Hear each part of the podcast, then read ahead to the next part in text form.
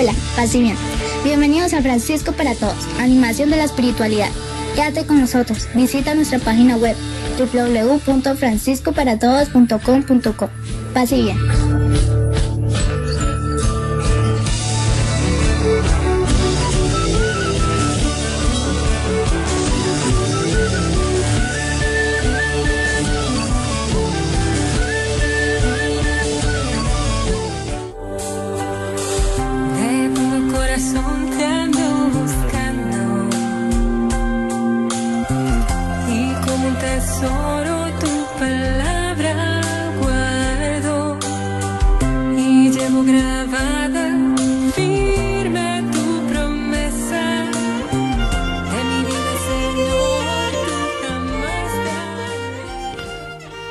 Hola, paz y bien.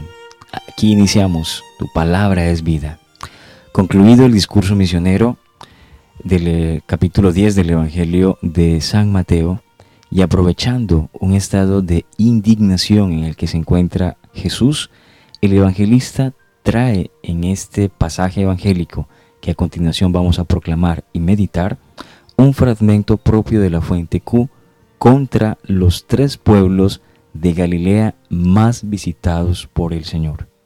Y el pecado que se le recrimina a sus habitantes no es ni el infantilismo ni la crítica superficial propia de esta generación que comportan los escribas y fariseos con los cuales Jesús se siente indignado.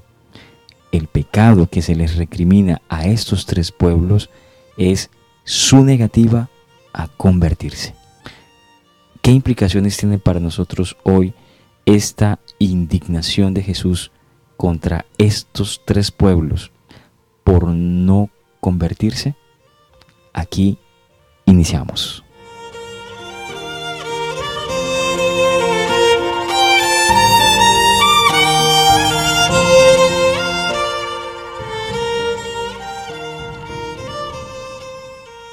Proclamación del Santo Evangelio según San Mateo. Jesús se puso a recriminar a las ciudades donde había realizado la mayoría de sus milagros, porque no se habían convertido. Ay de ti, Corosaín, ay de ti, Bexaida, porque si los milagros realizados entre ustedes se hubiesen hecho en Tiro y Sidón, hace tiempo habrían hecho penitencia vistiéndose humildemente y cubriéndose con ceniza. Pues yo les digo que el día del juicio será más llevadero para Tiro y Sidón que para ustedes. Y tú, Cafarnaún, pretendes encubrarte hasta el cielo, pues caerás hasta el abismo. Porque si los milagros que se han realizado en ti se hubiesen hecho en Sodoma, esa ciudad todavía existiría. Yo les digo que el día del juicio será más liviano para Sodoma que para ustedes. Palabra del Señor. Gloria a ti, Señor Jesús. Pues bien, ahí están las palabras de Jesús, muy fuertes contra estos tres pueblos. Uno no sabe si salir corriendo antes de que el garrotazo también caiga hacia el lado nuestro o ponernos a pensar. Yo les invito a que mejor nos pongamos a pensar. Nada de nervios. Hay que reflexionar sobre las palabras del Señor. Hay que tratar de descubrir la luz para nuestra vida hoy.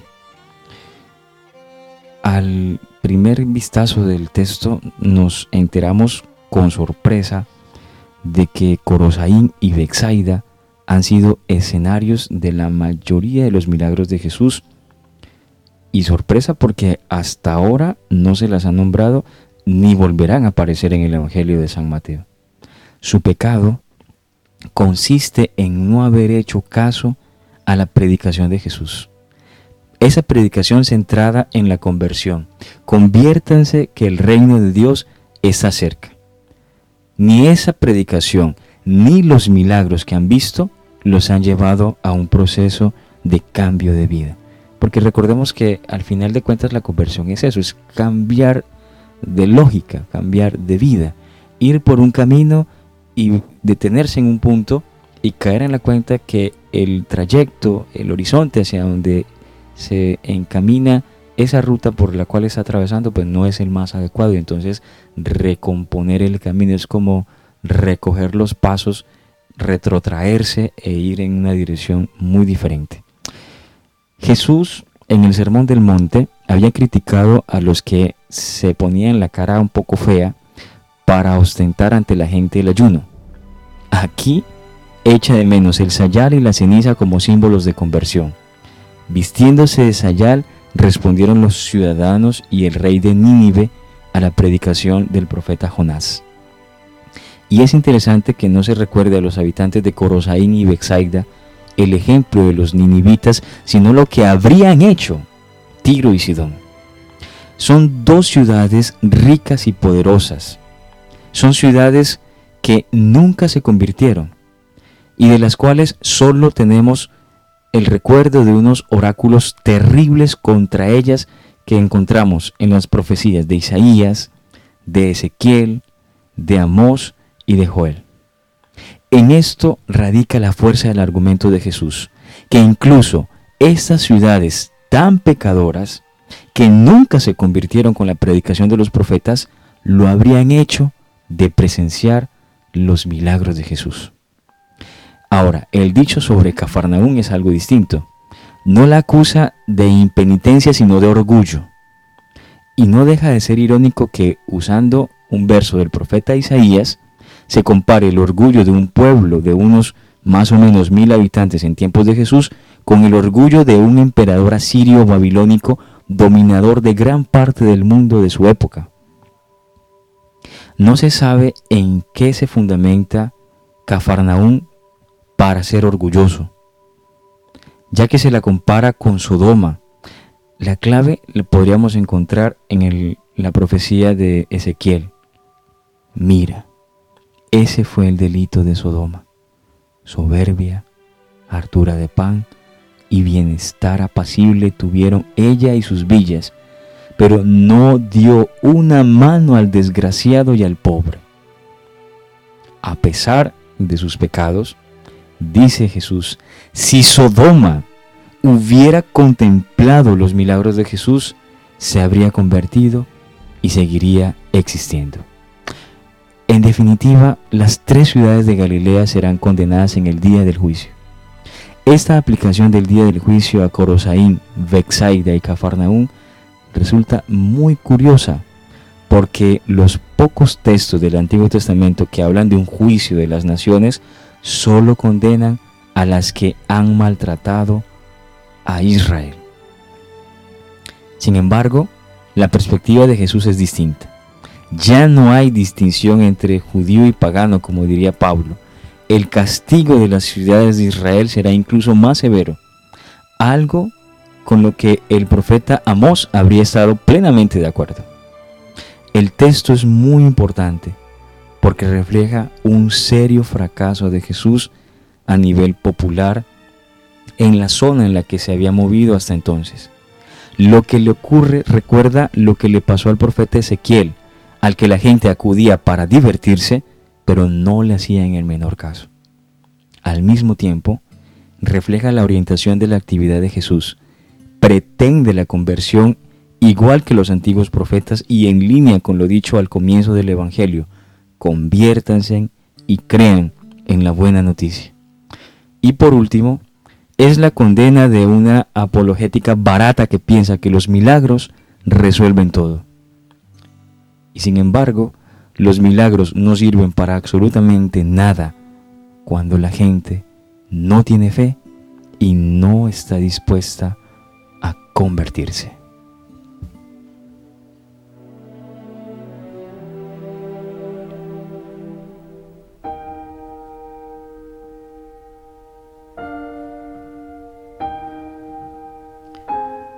Queridos hermanos, queridas hermanas, al concluir este episodio, deberíamos, como se los decía al principio, pensar en estas quejas que Jesús tiene contra estas tres ciudades. La queja de Jesús vale para nosotros. Muchos estamos aferrados a tradiciones humanas en nuestro caminar eclesial y nos cuesta la conversión. Conversión personal, pero también conversión del modelo de iglesia. Escuchamos diariamente la palabra de Jesús y nuestra vida es un verdadero milagro. Toda nuestra existencia está rodeada de la gracia de Dios. Cada cosa que sucede a nuestro alrededor es una forma como Dios manifiesta su compañía eterna en nuestra vida. Estamos invadidos de milagros. Solo tenemos que abrir los ojos y contemplarlos, aprender a mirar con sorpresa las cosas que suceden a nuestro alrededor. Y la pregunta es, ¿nuestra vida es mejor cuando escuchamos a Jesús? ¿Nuestra vida entra en un proceso de transformación cuando contemplamos y sentimos su presencia en nuestra vida? Y avanzando un poco, cuando podemos contemplar al Señor descendiendo todos los días desde el seno del Padre en las manos del sacerdote para colocarse sobre el altar y ser alimento para todos nosotros, ¿es nuestra vida entonces mejor? ¿Es nuestra vida una vida feliz? ¿Es nuestra vida una vida llena de paz, con la capacidad de dar paz a la vida de otras personas? ¿Es nuestra vida una vida que proclame la justicia, el amor y la verdad en un mundo como el nuestro? Son preguntas que yo les invito para que en el silencio de nuestro corazón las meditemos, las reflexionemos y nos interpelemos a nosotros mismos. Estamos llamados por el Señor a convertirnos, a rediseñarnos y a creer en la buena noticia de salvación. Muchas gracias por acompañarnos. Que la gracia del Señor esté con todo su pueblo. Y no olvide, estamos llamados a rediseñarnos.